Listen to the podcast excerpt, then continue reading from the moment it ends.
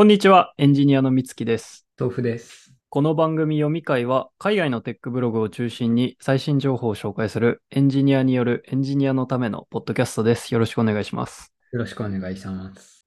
さあ、私は今、どこにいるでしょうか？やべえ。まあでも本当に台湾楽しかったですよ。あ、よかったですね。うん。あ行ったことあるんだよね。あるある。いやー、なんか、アジアの安心感やっぱ強いなと思ったね。いや、安心感はあるよね。その、全く自分が目立ってないという自信があると。わかるわかる。だって黙ってれば中国語で話しかけられるんだもんね。そうね。いやー、いいよね。喋らなければちょっと変な人みたいな雰囲気で流されるだけだしね。うんうんうんうん。そうだよね。なんか、街並みとかも、そんな変わらないっちゃ変わんないよね。暴論ではあるけど。いや、なんかそれめちゃめちゃ思って、いや、何て駅だったか忘れたけど、南京復興だっけな？とかいう駅の近く歩いてて、で、そこを、いや、これ、御徒町じゃんって思いながら歩いてた、俺。あるな。なんか、駅の作りがちょっとだけ、なんかスペースあるなみたいな感じはあるけど。でも、いや、うん本当にそうね。かなり馴染んでた。うん。あと、読めるしね。駅名ね。それはマジででかい。だから、バス停とかも、まあやっうんバスでちょっとなんか、呼吸博物館かな、うんで、とこ行かなきゃいけなくな、行くことになって、で、なんか乗ろうと思ってたラインがないなってなって、え、じゃあどうすればいいんだろうって思ったけど、まあ、基本的に駅名漢字で書いてあるから、うんうんうん。すぐ見つけられるみたいなのあったね。余裕だよね。うん、確認見てきたの？角煮がなかったです。え、角煮がないの？白菜は？角煮売り、白菜はありました。やっぱ見てたか。なんか角煮、なんか南の文館みたいなのがあるらしくて、その呼吸博物館の。ああそっちに持ってかれてるんで、白菜だけ食べて帰ってくださいって言われた。あ、あ、そうなんだ。はあ。まなんかあんまわ、あんまんわかんなかったけどね、し個人的に。呼吸博物館の良さみたいなのは。わかるな。その、いや、この二大角煮と白菜見たけど、それ以外の記録、記憶があんまりないっていうか、なんかとりあえずいっぱいあるな、みたいな印象があってなんか、そうね。あんまりね、ストーリーとかがわからなかったかな。そうそう。なんか珍しいよね。なんか博物館ってさ、うん例えば歴史順とかになってると思ったけど、なんかジャンル別になってるよね、あれ。その、そうだおさ、陶器がここで、青銅器がここで、みたいな。あれは結構難しかったね。難しいよね。なんか、博物館とかです。その、主張バリバリの博物館ってすごい見てて楽しいんだけどさ、うん。なんか、トルコの博物館とかで、その、独立、俺たちはこうやって独立したんだみたいな感じで、お、どうだ、強いだろうみたいなのとか、なんか、でっかい、なんか絵巻物バーンみたいな感じで、こんな激しい戦いをして独立したんだみたいな感じのストーリー立てでガーって見ると、ああ、めちゃめちゃわかりやすいし、すげえなってなるけど、そう、呼吸の方はなんか、なんだろうね、もっと珍しいものありますみたいな。なんそうね。なんかあんまバックボーンは見えてこなかったよね。多分ね。あれはどうなんだろうね。予習が足りないのか、なんか、めちゃめちゃすげえってなるもんばっかだったのかもしれないけど。でなんかあれなのかな中国で歴史学んでたら、あ、これ教科書で見たやつやんみたいなのが結構あるとかあんのかもね。そうだね。あの、本土からいっぱい持ってきたんだもんね。そうそうそう。それ知らなくて結構びっくりした。なんか台湾の博物館なのかと思ってたら、なんか中国の、な、なんだろう。なんか戦争から逃れるために持ってきたみたいな感じなんだっけ？なんか国民が脱出するときにいろいろ持ってきますみたいな感じだったのかなと思ってたけど。そんなの許していいの？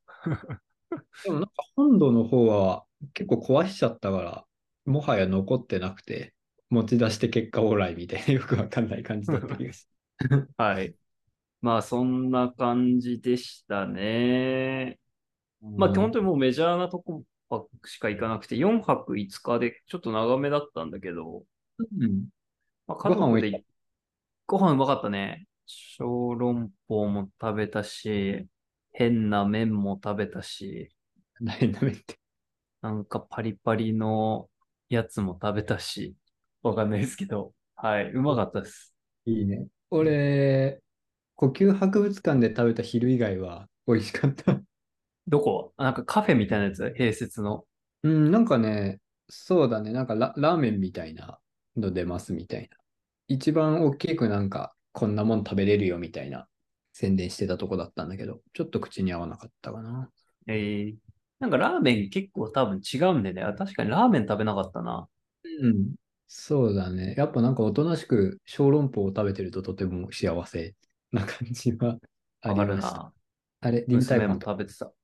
お行きました。リンタイフォンって、あれだよね。新宿にあるやつだよね。あるね。でもなんか、日本より全然、なんか日本の臨海フォンお高く止まってるじゃないですか。はいはい。その、小籠包そんな食べられないし。いおーや、でもあっちのはなんか、お前小籠包食いに来たんだなっていう感じで、そうなんですっていう感じでとっても嬉しい。チャーハンもうまかったよ。ああ。なんかね、日チャーハン本の行って、そう、そっち行ってから日本の行くと悲しいよ。え、チャーハンああ、は臨そうなんだ。うん。チャーハン臨海フォンそう。普通のチャーハンなんだけど、うまかったね。よかったわ。いや、なんか日本にあるじゃんみたいな態度を示されたんだけど、うん。いや、でも、こんなに並んでんだから行こうよ、つって。あー全然ね、台湾の方がね、UX がいいよね。食事のこと UX って呼んでるの？なんて言えばいいんだ？飯がうまいって言うんだよ。飯がうまいよね。安いし、なんか好きなのいっぱい食べれるし。うん。そういえば、あの、なんか一個聞きたいなって思ったのが、あなた方向感覚いいですか？いや、ゼロですね。あ、あ、そうなんだ。うん、いいんだと思ってた。キャラ的に。いや、なんで、その、店から出て、おもむろに歩き出して、みんなついてくるけど、真逆みたいなんで、おお前が自信満々に歩くからみたいなことはよく言われて、なんで歩き出すの？やっぱ止まら、止まれないじゃないですか。マグロじゃん。あ、そうなんだ。なんかね、俺、多分結構、まあ方向感覚、自信ある。まああそこまでじゃないんだけど、うん。でもなんか結構褒められて、今回。えー、あ、家族から？なんか家族から今更褒められるのもどうなのって気がするんだけど、まあ、初めて一緒に海外行ったのよ。うん。で、やっぱ海外って道わかんなくなりがちだけど、今回全然そんなことなかったみたいなのをなんかすごい高評価いただいて、あ、そうなんだとか思って、うん。でもなんか、普通の人ってどうなんかなとか思うんだよね。なんか例えば店入った時ってさ、うんもう自分がどっちからその店に歩いてきたかってもう忘れちゃうの、出る時に。な 何も覚えてないですね。っていうか、もはや店でトイレ行って時々帰れないみたいなところまである。やべえと思って忘れたと。あ、そうなんだ。うん、でも、かなり悪い方だと思うね。うん、見てないっすね。全然。いや、逆に覚えてる人は、何あれ？なんか、店入る前に暗記してんの？いや、なんか歩いてるうちに、なんかマップが完成されていくみたいななんか超高性能じゃないですか。感覚だよね。本当に歩いたとこからだんだん道が埋まってって。まあなんかあね、ちょっと、まあ90度じゃないとややこしくなったりするんだけど、まあでも大体、なんか徐々にカーブしてたりするとやられるけどね。いや、大丈夫、大丈夫。俺、単に店出て左右の卓で外すから、もうそのレベルじゃないんで。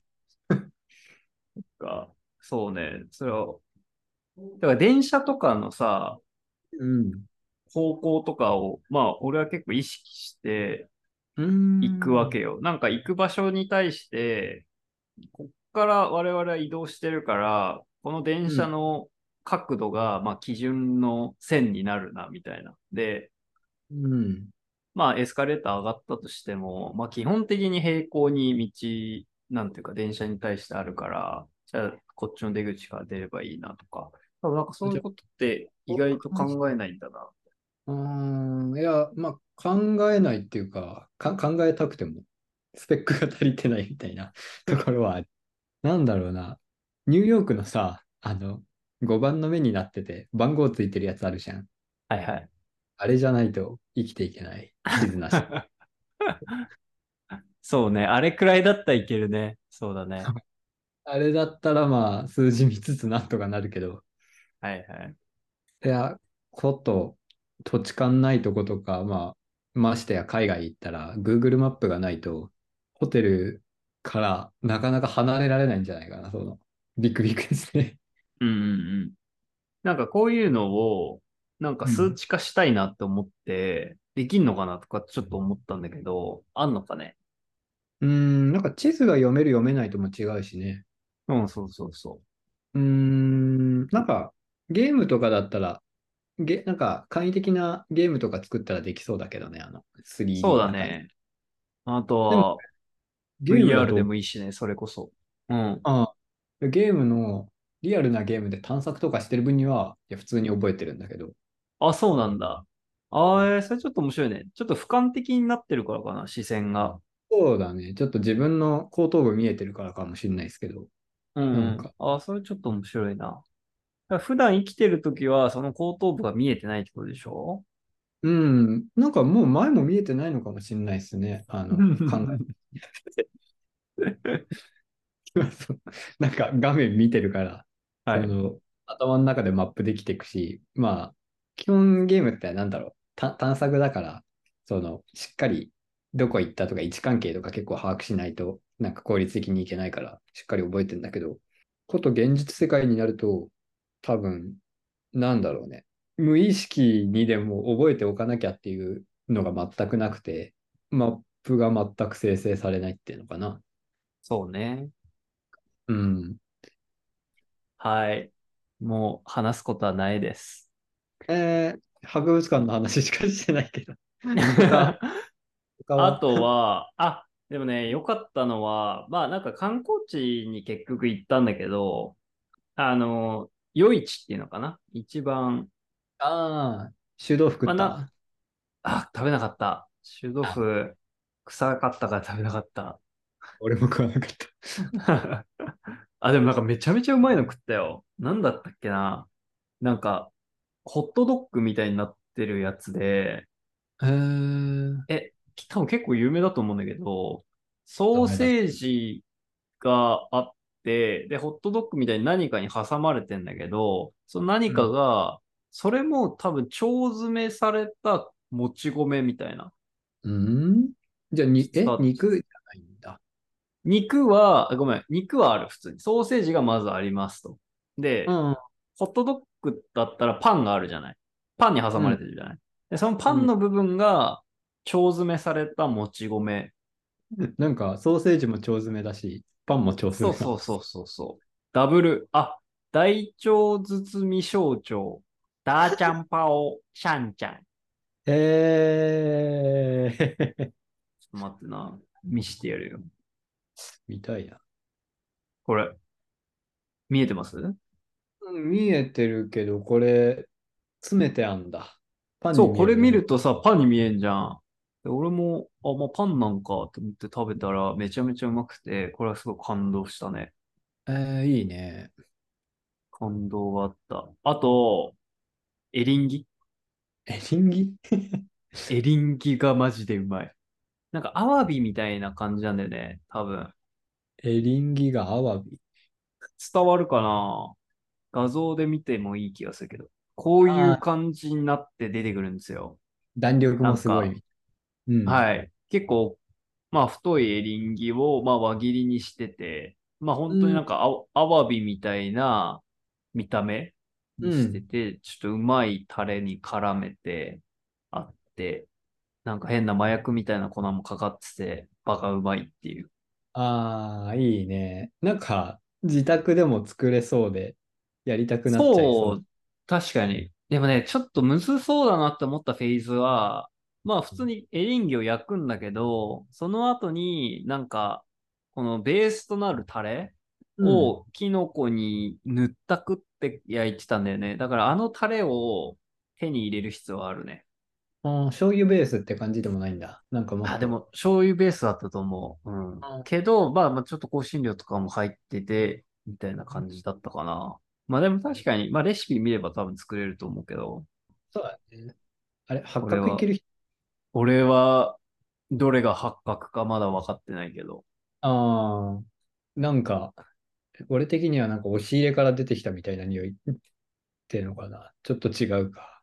お NHK の NHK のなんか、ああ、ちょうど明日が変わるトリセツショーって番組知らないですけど、エリンギ特集、台湾のエリンギ特集ありますね。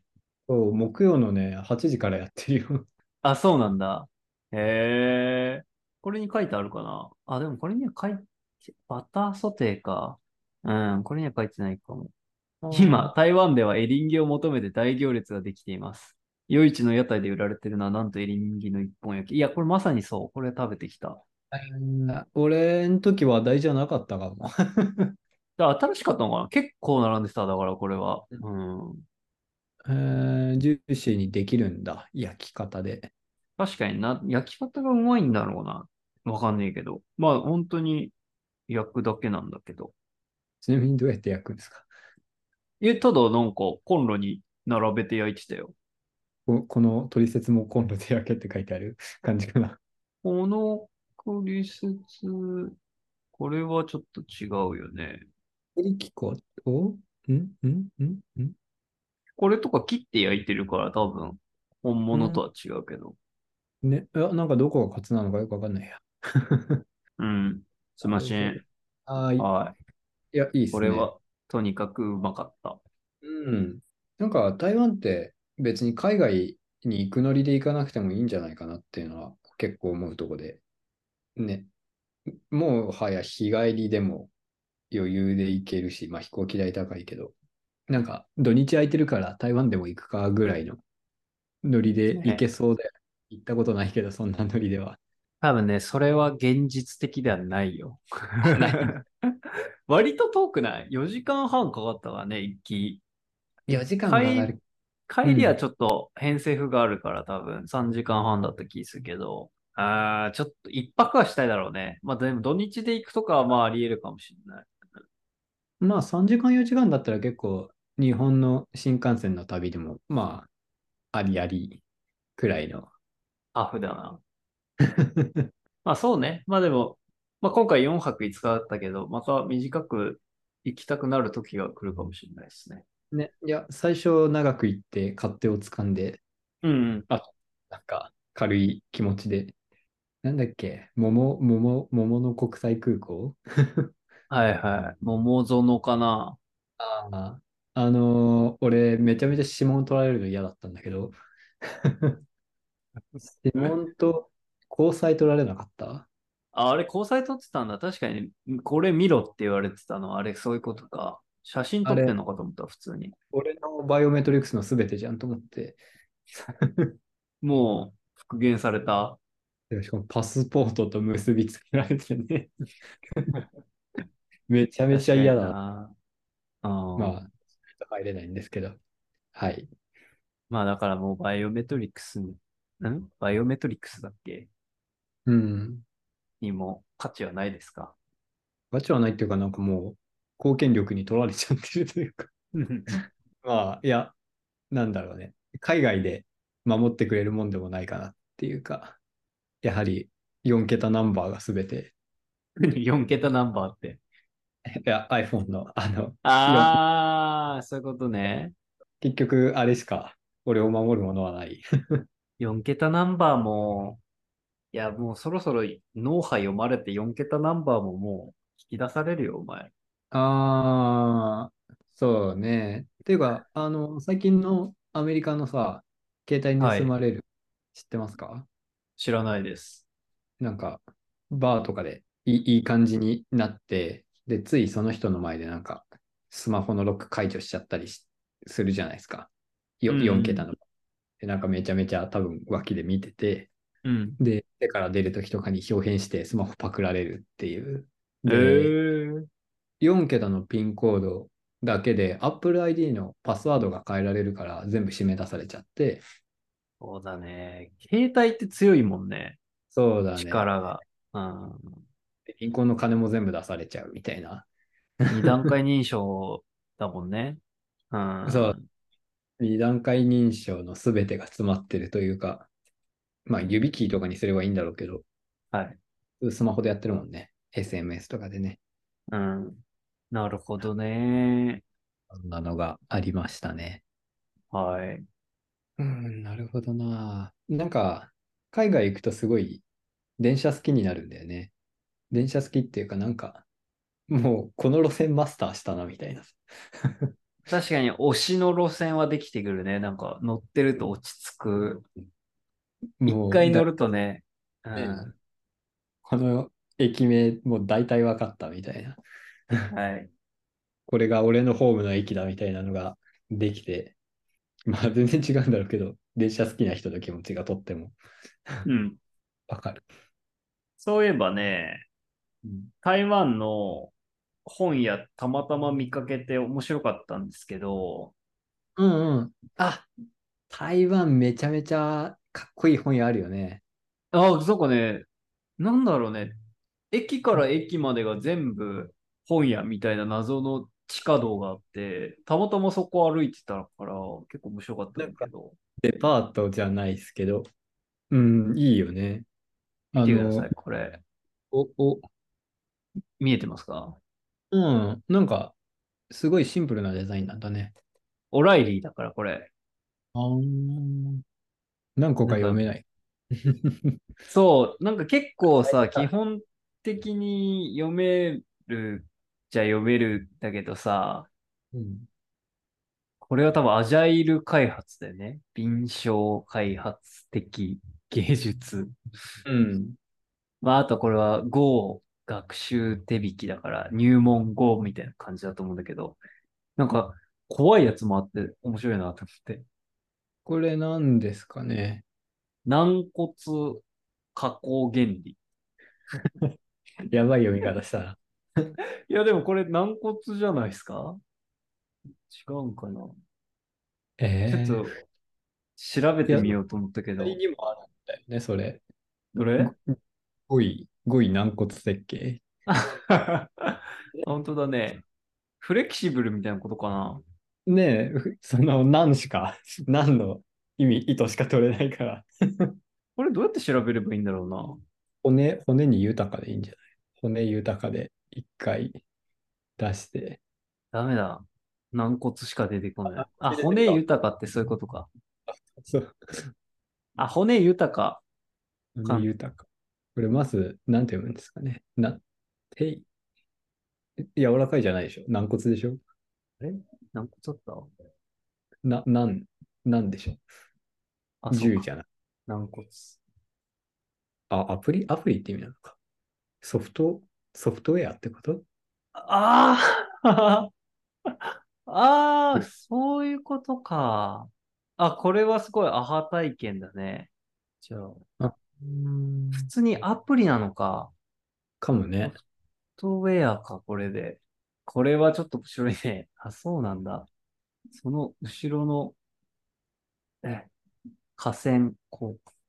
あ、あ、あ、あ、あ、あ、あ。え、え、これを日本語に訳すと何になるんですか？軟骨。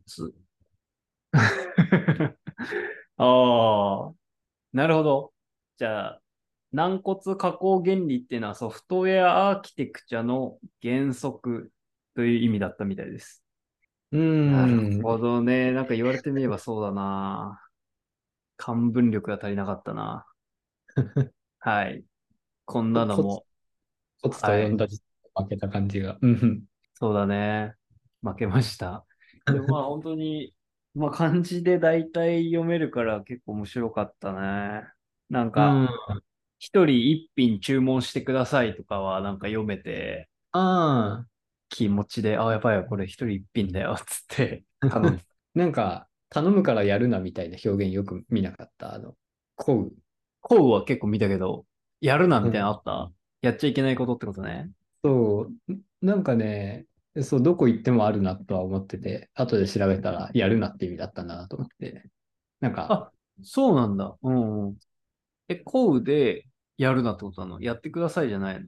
ああ、こうと、なんか、あと一個ぐらい、あ、すんだ。こうこうとなかれなんだよね、多分。あ、はいはいはいはい。これ、これっすね、これ、多分。え、見たかな？コウなかれ。なるほどね。禁止。うーん、確かにこれは油断すると、そう、なんかやってほしいのかと思って、うん。そう、なんか、こうなかれ侵入とかってやってると、この道だみたいな感じなのかと思っちゃうけど、入ってほしそうにな入って なんか、邪魔なものあるけど入れるよみたいな意味なのか。確かに。危ないね。確かに、生地わかるばっかりにさ、こういうなんか否定表現とかって、なんか一文字がクリティカルになるから、逆に死ぬみたいなのあるな。ある。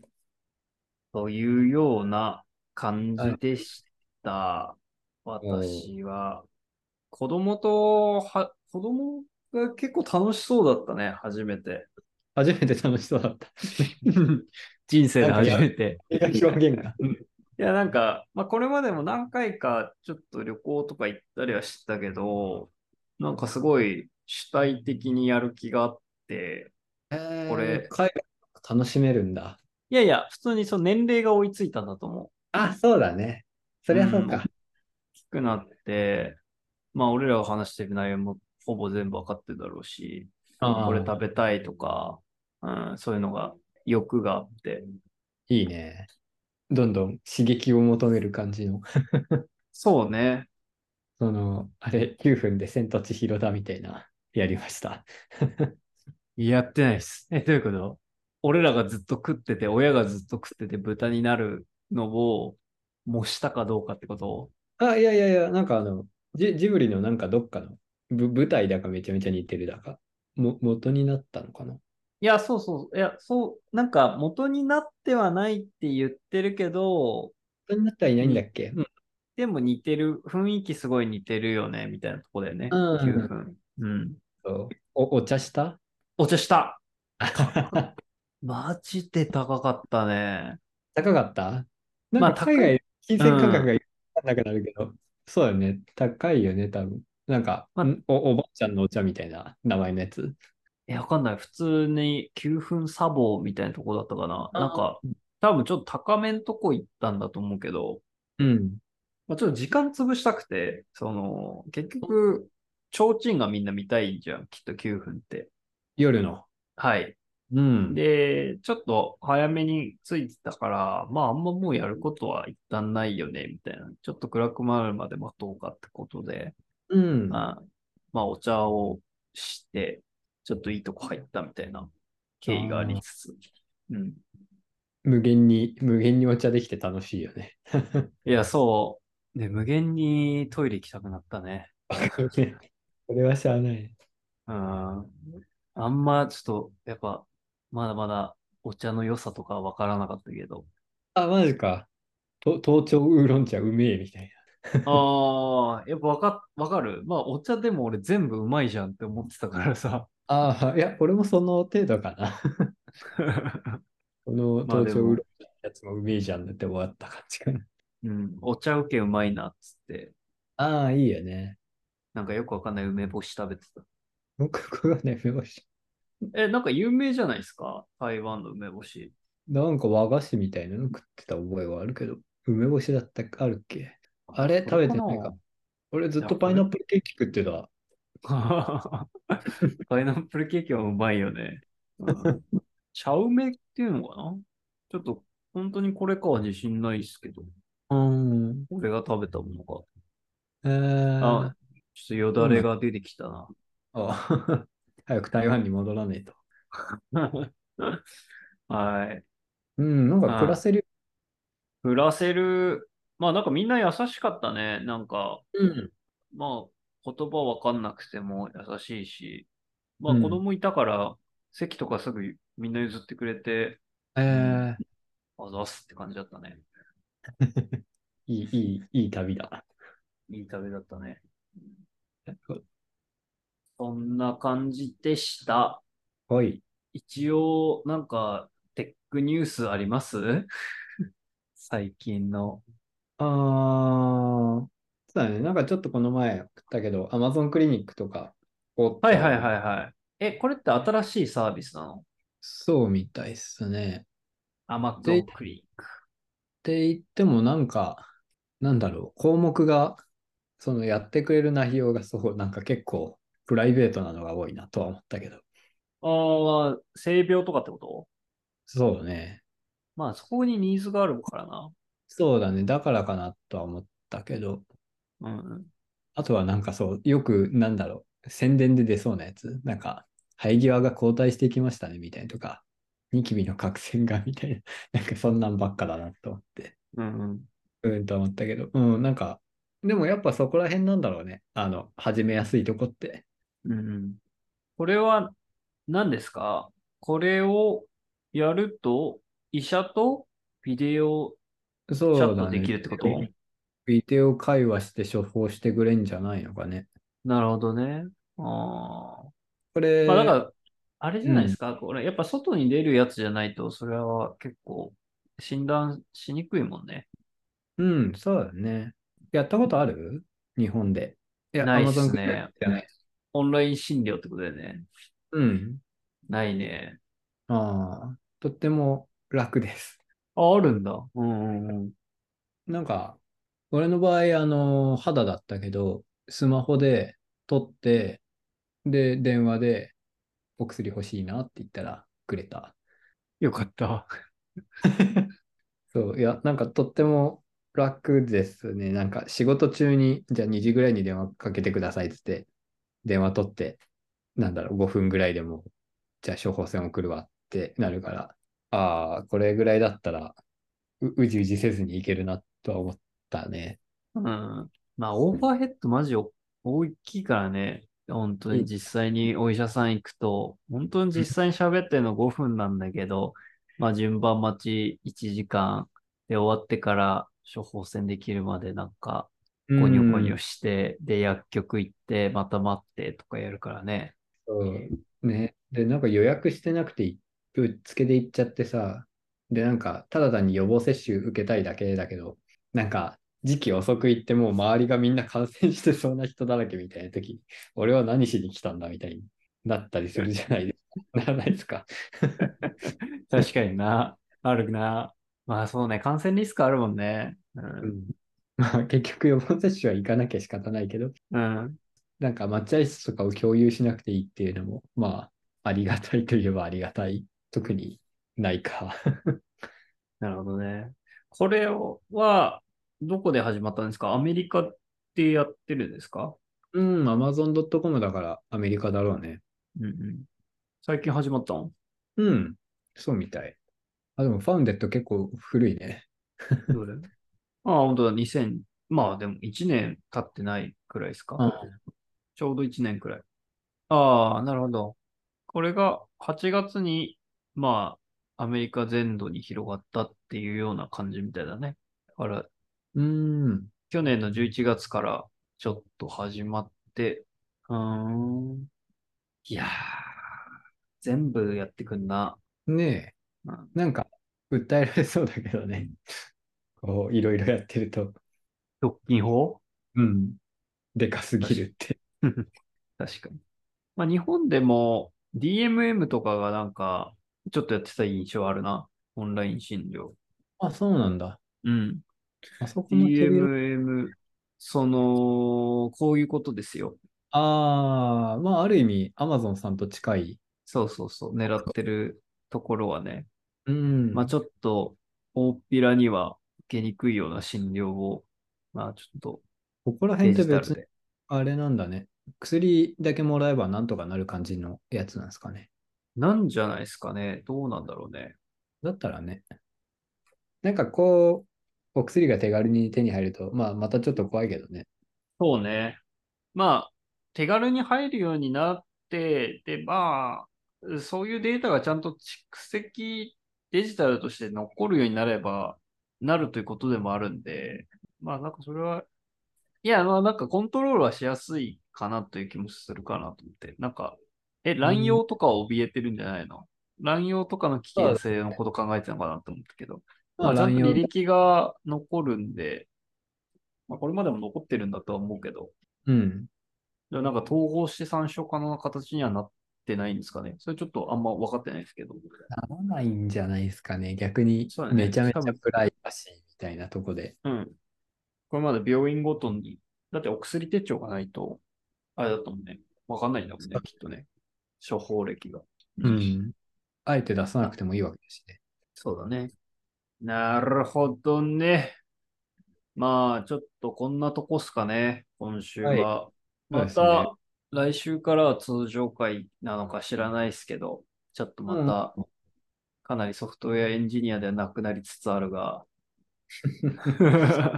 だんだん PM 方向になっていくんですか？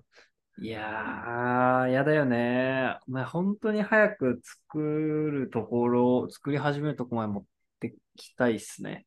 まあ、本当ここのヒアリングをちゃんとやって、どれだけ解像度上げられるかってとこと、うんまあ、ちゃんとニーズ見つけられるってところにかかってるんで、はいまあ、今年、こうご期待って感じじゃないですかね。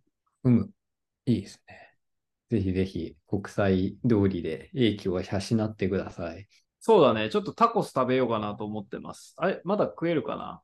まだ9時だから食べられるよね。あそこ、国際通りってなんか夜元気なんですかね？えー、それも知らないんですよ。ちょっと、うろちょろしてみたいと思います。はーい。タコスだよね。タコライスか。ああ、もう全部閉まってるじゃん。あ、しまってた。うーん。まあちょっとまあまあまあまあ、やってるとこもあるかもしれないんで。タコライスか。全部閉まってます。OK! 行ってみよ ちゃんと夜は閉じる健全な感じでした。う そうだね。何よりです。ちょっと寂しいけど。まあ、今夜もありがとうございました。あいえいえいえ、どうもどうもでした。はい、おまた体にお気をつけて。はい、はい。また来週もよろしくお願いします。バイバイ。